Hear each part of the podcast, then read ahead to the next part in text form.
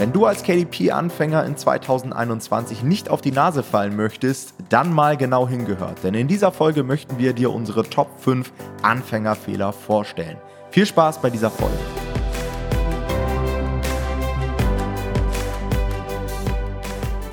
Herzlich willkommen zu einer neuen Folge vom Verlagsniveau Podcast und heute beschäftigen wir uns einmal mit den Top 5 Anfängerfehlern im Jahr 2021. Ja, es gibt gewisse Dinge, die machen Anfänger einfach immer wieder falsch und das raubt einem direkt am Anfang jegliche Chance auf Erfolg, was super demotivierend sein kann. Und deswegen haben wir uns gedacht, wir tragen einfach mal die Top 5 hier gemeinsam zusammen.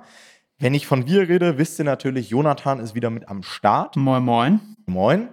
Und ich würde sagen, Jonathan, wir starten direkt mal mit dem ersten Punkt. Und das ist, statt der Produktbrille die Marketingbrille aufsetzen. Was meine ich damit? Sucht erst einmal nach Potenzialen im Markt, anstatt direkt das Ganze immer am Produkt zu suchen. Also als Beispiel einfach mal gesehen, hey, überlegt euch nicht, was für ein Buch möchte ich irgendwie veröffentlichen, was habe ich für Interessen oder was habe ich auch für Gelegenheiten. Merkt man auch häufig, ja, habt ihr vielleicht eine Hausarbeit rumliegen oder Omas Rezepte liegen ja auch noch irgendwo verstaut oder ihr kennt jemanden aus eurem Umfeld, der irgendein Buch veröffentlichen wollte. Das geht häufig nach hinten los, ganz einfach, weil es dort auf Amazon keine Potenziale gibt. Im ersten Schritt immer checken, was gibt es für eine Nachfrage und im zweiten Schritt, was kann ich da dann irgendwie besser oder anders machen. Das heißt, schlussendlich immer den Markt entscheiden lassen. Hm. Ja, dieses, ja, das kann ich mir sehr gut vorstellen, das sind meine Interessenbereiche, das limitiert euch einfach extremst und verleitet einfach dazu, nachher falsche Entscheidungen zu treffen. Und die Leute sehen das dann auch irgendwann ein, aber dann ist es halt häufig zu spät und man hat eine Menge Zeit und eine Menge Geld in irgendein Buchprojekt gesteckt, was von Anfang an einfach keinerlei Aussicht auf Erfolg hatte. Ja. ja, und vor allem, also es gibt ja diesen Spruch so, dass Unternehmer immer in Lösungen denken, aber in dem Fall in der Nischenrecherche, hat jemand aus unserem Team mal gesagt, darf man mal in Problem denken. Und das finde ich eigentlich eine sehr schöne Herangehensweise. Also ihr sucht euch euer Thema für euer erstes Produkt einfach anhand von Problemen. Also Menschen werden immer irgendein Problem haben, für das sie eine Lösung suchen. Und äh, das ist immer so die Herangehensweise hier. Und das kann natürlich auch mal mit den eigenen Interessen und den eigenen Gelegenheiten, wie Tom sagt, übereinstimmen aber normalerweise häufig ist das nicht unbedingt der Fall. Deswegen, ich würde auch immer empfehlen, guckt gerne am Anfang mal eure eigenen Interessen durch, ob es irgendwie passt vielleicht. Achtet da wirklich dann besonders stark auf die Nachfrage, weil gerade bei sowas tendiert man häufig dazu, irgendwie so ein bisschen so eine rosarote Brille aufzuhaben und sich das schön zu reden. Und da muss man gerade besonders gnadenlos mit der Nachfrage sein, die vorhanden sein muss, um da was zu machen. Insofern da, da würde ich ähm, Tom total zustimmen. Ich denke auch, dass das echt kritisch sein kann, ja. Ja, da immer ehrlich zu einem selbst sein. Auch dieses, jemand fragt euch an, weil er vielleicht weiß, ihr seid schon auf Amazon KDP erfolgreich oder äh, habt da schon mal was gemacht und möchte euch irgendwie ein Projekt an die Backe schwatzen.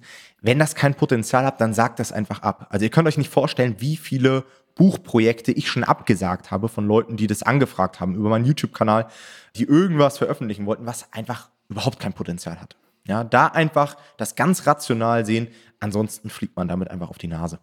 Ja, man muss wirklich immer schauen, also so habe ich das auch gemacht, ich hatte auch schon Anfragen, man muss gucken, ist der Markt für so ein Projekt überhaupt da? Ja, also das hat dann auch gar nicht immer unbedingt was mit der Qualität der Leute zu tun und das verstehen Autoren dann häufig nicht, weil sie sagen, hey, mein Buch ist doch total gut, das äh, löst doch ein Problem und ja, das stimmt ja vielleicht auch, aber wenn der Markt dazu keine Nachfrage hat, dann kauft das Buch halt keiner. Ja, also man kann das beste Buch der Welt veröffentlichen, wenn keiner danach sucht, dann bringt einem das auch nichts.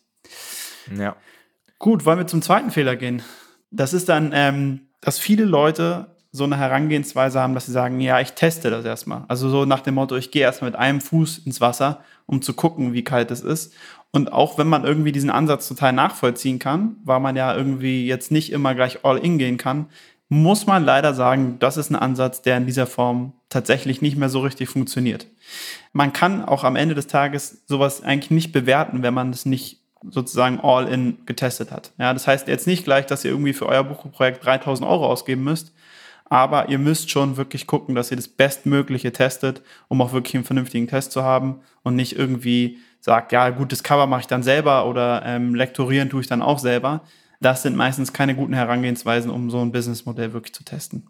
Genau, dafür ist einfach der Markt mittlerweile viel zu professionell. Also eben einfach mal sagen, ich schuster irgendwas hin, lade das hoch und teste das mal schlank ein. Das wird nicht funktionieren. Ja, und das ist schade, weil die Leute dann natürlich auch schnell irgendwie das Handtuch werfen und gar keine Motivation mehr haben. 2016, als ich damals angefangen habe, da ging das noch super easy. Ja, da hast du irgendwas zusammengeschustert, hast es hochgeladen und irgendwie hat das schon funktioniert. Aber dafür gibt es einfach zu viele Leute mittlerweile, die das Ganze betreiben und teilweise auch professionell betreiben. Das heißt, gut einarbeiten, sich Wissen aneignen und vielleicht auch mal einen Euro mehr in die Hand nehmen, sich mit Leuten connecten, die vielleicht schon auf dem Niveau sind, wo ihr hin wollt und dann funktioniert das auch. Also mit irgendwie zwei, drei Blogbeiträgen, die ihr euch anschaut und einem 10 Dollar Udemy-Kurs könnt ihr einfach nicht erwarten, dass ihr besser seid als die Konkurrenz und das ist wieder so die Grundregel.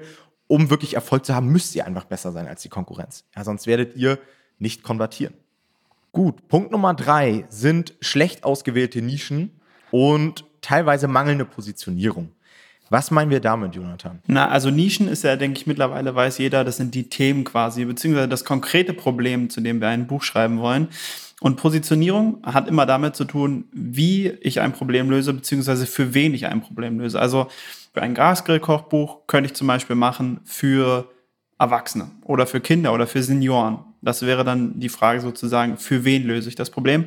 Und wie ist dann, ja, ist bei Kochbüchern immer ein bisschen schwer, schlechtes Beispiel in dem Fall, weil da so richtig gute Konzepte gibt es bei Kochbüchern auch echt weniger. Aber das könnte man dann zum Beispiel über die äh, Rezeptanzahl machen, also meistens zumindest nicht unbedingt empfehlen würden.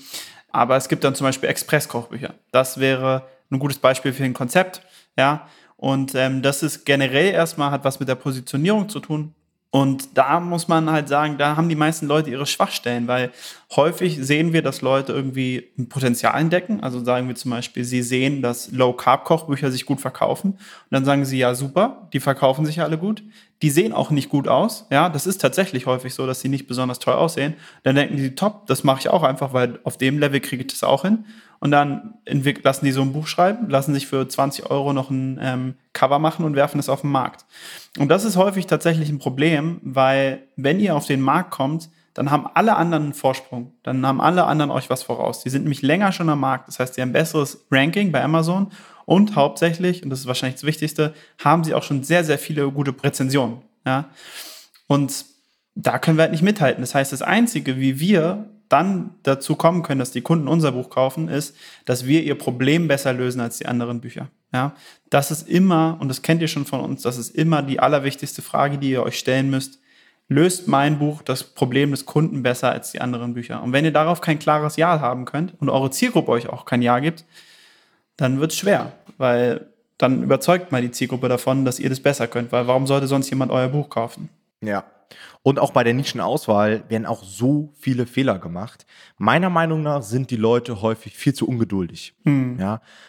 Die Leute gehen immer davon aus, dass sie innerhalb von ein, zwei Stunden direkt irgendwas finden, was super viel Potenzial hat. Ja, und sie nehmen sich einfach nicht die Zeit, letztendlich die Basis für ihr Projekt zu legen. Also stellt euch einfach mal vor, das ist eigentlich auch total krass. Ihr nehmt euch nur ein oder zwei Stunden Zeit für ein Buchprojekt, was ihr dann die nächsten Wochen und Monate umsetzen werdet und von dem ihr vielleicht sogar über die nächsten zwei, drei, vier, fünf Jahre Einkommen erwartet. da muss man schon einfach mal bereit sein, ein Stück weit den Extrameter zu gehen, sich viele Nischen anzuschauen. Und ja, das ist am Anfang schwierig. Und am Anfang hat man so das Gefühl, man sieht den Wald vor lauter Bäumen nicht und man weiß überhaupt nicht, wie man das einschätzen soll und so weiter. Deswegen sagen wir immer, seht diese komplette Nischenrecherche ein Stück weit auch als Prozess. Das ist ein Stück weit ein Skill, den man sich aneignen muss und ihr werdet beim Machen einfach besser, weil ihr ein Gefühl für Amazon entwickelt, ein Gefühl für den KDP-Buchmarkt. Auch gerade was Positionierung und Konzepte angeht, ist diese Zeit, die ihr in der Nischenrecherche verbringt, total wertvoll, weil ist ja auch ganz logisch. Ich, ich gucke mir verschiedene Nischen an und wenn ich mir die bewusst anschaue, dann sehe ich auch ganz viele unterschiedliche Positionierungen, die man eingehen kann in einzelnen Nischen und Konzepte, die man haben kann in einzelnen Nischen. Und wenn ich die alle bewusst aufnehme während der Nischenrecherche, dann kann ich die auch abgleichen wieder mit anderen Nischen und kann schauen, hey, in der einen Nische habe ich ja jetzt irgendwie gesehen, dass es da eine Express-Version von dem Buch gibt. Macht es vielleicht Sinn, das in der und der Nische auch zu machen? Da gibt es es nämlich vielleicht noch nicht. Ja, und dann könnt ihr so wirklich auch Potenziale aufdecken, die man vielleicht gar nicht unbedingt sieht, wenn man sich nur zwei, drei Nischen anschauen würde, sondern die man erst sieht, wenn man 20, 40, 50 Nischen sich angeguckt hat. Und ich kann euch versichern, so viele Nischen gibt es auf jeden Fall auf Amazon. Es gibt sogar noch viel, viel mehr. Ja, also viele denken ja auch häufig, dass der Markt voll ist und das ist tatsächlich nicht der Fall. Man muss besser sein und das kriegt man auch immer noch hin. Genau. Und ich sage häufig immer Muster erkennen. Ja, guckt auch hm. durchaus mal auf anderen Märkten, auf anderen ähm, Plattformen zum Teil auch, ja, Amazon US und so weiter. Was geht denn da gut? Was kommen da für Buchkonzepte gut an in diesem Bereich? Und dann das Ganze einfach auf den deutschen Markt adaptieren. Das funktioniert häufig. Klar, deutsche Leser haben vielleicht auch manchmal einen anderen Geschmack und so weiter, aber es gilt auf jeden Fall schon mal ein bisschen da eine Referenz zu haben und ist, denke ich mal, eine ganz gute Inspiration. Der nächste Punkt, und ähm, da kommen wir eigentlich schon fast mit zu dem wichtigsten Punkt, ist, dass die Leute sich wieder zu wenig auf die Zielgruppe konzentrieren und zu wenig auf das Problem ausrichten. Ja, und da unterscheiden wir immer zwischen zwei Bereichen. Natürlich einmal so die inhaltliche Ebene. Ja, klar, man sagt am Anfang immer, man sollte sich eher auf die Vermarktung konzentrieren und erstmal muss man verkaufen. Dann im zweiten Schritt wird es erst wichtig, dass das Buch auch wirklich gut ist. Denn nur ein gutes Buch wird sich natürlich nicht von alleine verkaufen, sondern nur gut vermarktete Bücher werden sich gut verkaufen. Aber trotzdem brauchen wir natürlich ein sehr, sehr gutes Niveau auch beim Inhalt, um dann über die lange Zeit gut zu verkaufen und damit wir wirklich auch ein nachhaltiges Buchprojekt haben. Ansonsten werden irgendwann, und das kennt ihr ja auch, die negativen Rezensionen kommen. Ja? Das heißt, nicht einfach in den Markt reinschauen, sich die Gliederung der Konkurrenz angucken, das eins zu eins übernehmen, 10.000 Euro irgendwo auf einer Texter-Plattform in Auftrag geben und das Ganze hochladen, sondern wirklich aktiv Research betreiben, schauen, wo drückt der Schuh bei der Zielgruppe, welche Bücher lösen das Problem bisher im Markt am besten? Was kann ich vielleicht davon übernehmen? Was kann ich anders machen? Gibt es irgendwelche Elemente, die ich mit einpflegen lassen kann? Vielleicht einen, einen Videokurs oder so noch dazu oder irgendwelche Audiodateien oder über QR-Codes irgendwas mit einbinden, sodass ich mich einfach absetze und eine sehr, sehr gute Qualität habe. Ja, und dann gibt es natürlich immer noch die äußeren Faktoren, also gerade alles, was in der Vermarktung dann eine Rolle spielt, was nach außen hin zum Kunden direkt kommuniziert wird auf der Produktseite. Und da ist das erste natürlich erstmal der Titel. Ja, der Titel ist tatsächlich sehr relevant. Man darf das nicht unterschätzen, was man mit dem Titel einfach auch assoziiert, wenn man den das erste Mal sieht. Und geht mal in den Kochbücherbereich und schaut euch da die Titel an. Der Großteil der Leute ist super unkreativ und nennt einfach nur irgendwie das große Low Carb Buch, Low Carb Express Buch. Und das ist auch verständlich, dass man das so nennt, weil was macht dieser Titel? Der Titel vermittelt ganz viel Klarheit. Also man versteht direkt, worum es geht. Und das ist auch gut so. Aber er ist halt nicht kreativ. Er steht in keinster Weise raus. Jedes zweite Buch heißt so, ich kann euch wahrscheinlich irgendwie fünf äh, das große Low Carb Buch äh, Bücher auf Amazon zeigen. Ja, aber warum sollte sich jetzt jemand für, für euch entscheiden? Es ist wirklich in jedem einzelnen Punkt solltet ihr euch fragen, bin ich hier besser als die Konkurrenz? Stehe ich heraus? Wird es dafür sorgen, dass der Kunde sich für mein Buch entscheidet? Und wenn ihr sagt, das ist genauso gut wie die Konkurrenz, dann ist es eigentlich zu wenig. Ihr müsst eigentlich probieren, wirklich, und das sagt Tom auch immer wieder, ihr müsst probieren, auf jeder Ebene zu dominieren. Und das gehört, das ist auch beim Titel genau das Gleiche. Ja, also probiert da wirklich was rauszuhauen. Wichtig immer, deswegen habe ich es gerade auch gesagt, die Kunden müssen trotzdem verstehen, worum es geht. Ja, also jetzt nicht irgendeinen komischen Titel wählen und keiner weiß mehr, worum das Buch geht. Ihr habt wirklich eine Sekunde Zeit eigentlich in der Suchergebnisübersicht, dass der Kunde weiß, was euer Buch macht. Und wenn er das nicht direkt weiß, dann wird es schon schwierig. Ja, und gleiches gilt letztendlich auch fürs Cover. Ja. ja. Auch da ist es genau so, dass man sich auch ein Stück weit abheben muss. Und auch da sieht man immer wieder bei den Self-Publishern, dass alle, ich will jetzt nicht sagen, das gleiche Cover haben, aber es sieht so aus, als wenn alle den gleichen Designer hatten. Und ähm, haben alle immer so einen Standardaufbau und macht einfach mal was anders. Es muss natürlich immer noch, wie gesagt, auf die Zielgruppe angepasst sein, aber seid mal kreativ, nutzt mal andere Farben, nutzt mal einen anderen Aufbau, nutzt mal andere Schriftarten und so weiter. Ja. Ja. Und ein finaler Tipp noch in diesem Bereich, man kann das auch immer testen. Also klar, man trifft immer gewisse Annahmen. Ja, dieser Titel könnte gut ankommen oder Titel A könnte besser sein als Titel B oder das könnte besser sein, das Cover als das Cover. Aber man kann auch da wieder in den Dialog gehen mit der Zielgruppe und sich da den Favoriten rauspicken lassen. Ja. Zu guter Letzt Punkt Nummer 5. Ja, der Top-Anfängerfehler ist einfach kein System und kein Plan in der Vermarktung. Ja. Man erlebt sehr, sehr häufig Leute, die dann irgendwie sagen, ja, ich habe ein Buch geschrieben oder ich habe da ein Buch in Auftrag gegeben bei dem und dem Experten, aber Marketing kann ich nicht so. Ich habe jetzt hier das fertige Buch, aber ja, ich lade es jetzt hoch und es wird schon irgendwie funktionieren funktioniert natürlich nicht. Ja, also einfach so ein Projekt hochladen und ohne geplanten Launch wird einfach dazu führen, dass ihr irgendwo im Nirvana landet. Euer Buch wird einfach nicht in Schwung kommen. Es kommen vielleicht am Anfang ein paar Verkäufe rein über euer Netzwerk, weil ihr das bestimmt irgendwo gepostet habt. Und vielleicht habt ihr sogar eine kleine Werbeaktion gestartet, aber das wird einfach nicht dafür sorgen, dass die Kunden auf Amazon organisch, das heißt über die Suchleiste auf euer Buchprojekt stoßen. Das heißt, wir brauchen System. Wir müssen den Launch Schritt für Schritt planen, sodass wir Sichtbarkeit bekommen, die natürlich am Anfang noch nicht organisch da ist. Das heißt, wir brauchen Werbeanzeigen. So. Werbeanzeigen werden auch wieder super viele Fehler gemacht, weil auch hier ohne Strategie gehandelt wird. Ja, Leute setzen Werbeanzeigen nach Bauchgefühl auf, optimieren das Ganze nach Bauchgefühl und dann funktioniert was nicht, dann verzweifeln sie und so weiter. Und so kann es natürlich schlussendlich nicht funktionieren. Hm. Also ich kenne das noch von früher. Ähm, ich habe das tatsächlich auch so gemacht, dass ich meine Bücher im Low-Content-Bereich damals einfach auf den Markt geworfen habe und dann, ja, habe ich sie einfach dem Markt überlassen und das funktioniert vielleicht auch mal halbwegs, aber auf Dauer, gerade im Content-Bereich, könnt ihr euch das abschminken. Also da braucht es einen klaren Plan, weil ohne den Plan ist, wie Tom schon gesagt hat, verschwindet euer Buch im Nirvana. Da gibt es viel zu viele Bücher dafür und viel zu viele Leute, die sich darum kümmern, dass ihre Bücher ranken, als äh, dass man da durch Zufall dann irgendwie vorne landen könnte. Das ist eigentlich kaum möglich. Und auch gerade bei den Werbeanzeigen ist es einfach bei vielen Leuten so, dass sie, ja, dann, wie Tom schon gesagt hat, mal die Werbeanzeigen ein bisschen optimieren, wenn sie gerade mal Lust haben oder wenn ihnen was aufgefallen ist, ach, das war heute ein bisschen teurer, dann mache ich da aber das Gebot mal ein bisschen runter oder das lief heute sehr gut, jetzt schraube ich hier das Gebot mal auf 50 Prozent hoch und das sollte man auf gar keinen Fall machen. Auch hier sollte es einen klaren Plan geben. Bei 85 Prozent, würde ich sagen, der Werbeanzeigen sind wirklich sehr A-B-mäßig. Also da gibt es einen ganz klaren Plan, den man verfolgen kann, so dass man das sehr einfach sozusagen umsetzen kann. Ein bisschen Bauchgefühl braucht man manchmal auch, aber der Großteil ist wirklich sehr strategisch angelegt. Und wenn man da keinen Plan hat, dann wird das auf Dauer, glaube ich, nichts wirklich Gutes werden.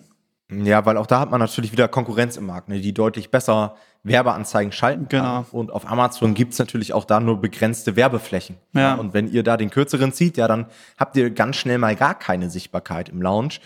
Und da können wir auch mal wieder so einen Begriff in die Runde schmeißen, und zwar die sogenannte Honeymoon-Phase, über die man ja häufig redet.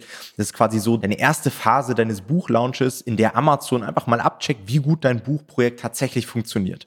Das heißt, du musst am Anfang Amazon erstmal beweisen, dass dein Buchprojekt überhaupt eine Daseinsberechtigung hat und funktioniert.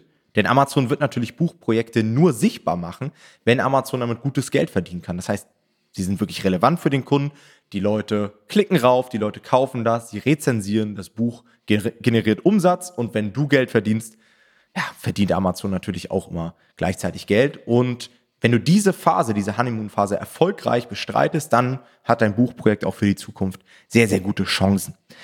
Ja, das waren die Top 5 Anfängerfehler. Wenn du jetzt sagst, hey, ich will von Anfang an das Ganze auf allerhöchstem Niveau aufbauen, ich möchte diese Anfängerfehler nicht machen, dann melde dich doch bei uns, denn wir bieten an, dich bei deinem ersten Buchprojekt professionell zu unterstützen, sodass das mit sehr, sehr hoher Wahrscheinlichkeit direkt ein Treffer wird und du das Ganze dann anschließend skalieren kannst. Dazu buch dir doch einfach eine Strategiesession bei uns unter nomad-publishing.de slash Termin. Wir hören uns in der Strategiesession. Ansonsten bedanke ich mich bei allen wieder fürs Zuhören. Wir hören uns in der nächsten Folge. Macht's gut. Ciao, ciao.